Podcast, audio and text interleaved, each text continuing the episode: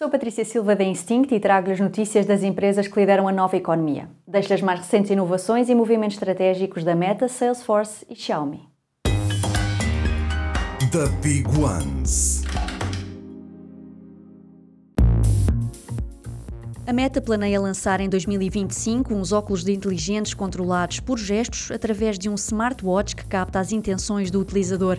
Os óculos vão exibir mensagens recebidas, traduzir texto em tempo real e fazer o scan de QR codes.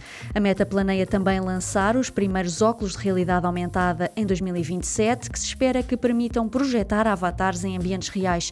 Estas novidades foram partilhadas internamente e fazem parte do roadmap de hardware da Meta para os próximos quatro anos. Salesforce vai adicionar a inteligência artificial do Chat GPT à sua plataforma colaborativa de mensagens Slack. Vai ser possível resumir automaticamente sequências de conversas no Slack e obter respostas sobre qualquer projeto ou tópico. A Salesforce vai também estender a inteligência artificial generativa a todo o software para empresas através do Einstein GPT.